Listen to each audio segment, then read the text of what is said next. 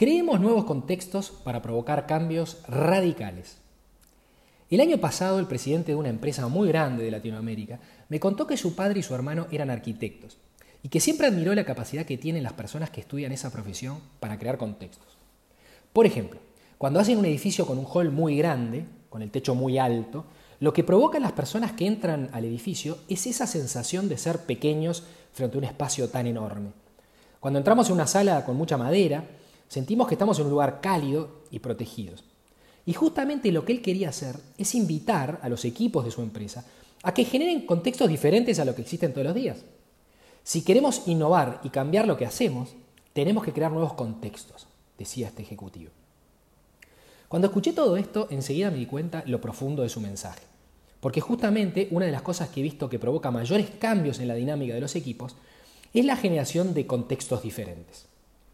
Cuando los equipos crean espacios nuevos en forma inmediata y casi mágica, comienzan a cambiar las conversaciones que tienen todos los días. Por ejemplo, uno de los equipos con los que trabajamos acordó salir de la oficina dos días por año para pensar en el futuro. Dos días enteros dedicados a entender los resultados del año anterior, ver qué es lo que está haciendo la competencia, tendencias del futuro, reconocer las fortalezas y como resultado acordar el plan para ejecutar el próximo año, las prioridades y la estrategia que van a seguir. Antes no hacían esto, pero desde que lo empezaron a hacer, la organización cambió en forma radical en solo tres años. En la organización decidieron, en otra organización, decidieron crear un proyecto de mejora que atraviese toda la organización.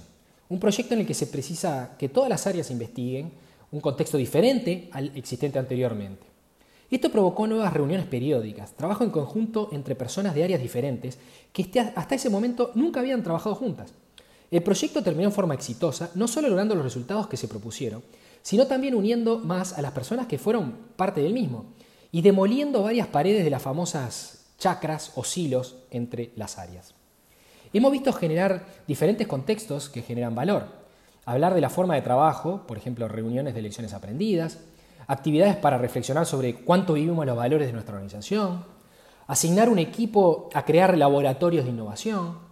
Estos son solo algunos ejemplos de contextos nuevos que pueden generar conversaciones que no se dan cuando estamos todo el día operando. Cuando cambiamos el diálogo, cambiamos la realidad. Como practicantes de indagación apreciativa, que es una técnica de cambio organizacional, sabemos que las organizaciones se mueven en dirección de las preguntas que se hacen, a las conversaciones que tienen todos los días. Crear contextos es una práctica que demuestra el liderazgo de una persona. Y por esta razón te sugerimos que hagas la siguiente pregunta a tus colegas. ¿Qué contexto nuevo podemos generar para provocar el cambio más radical que tenemos que impulsar?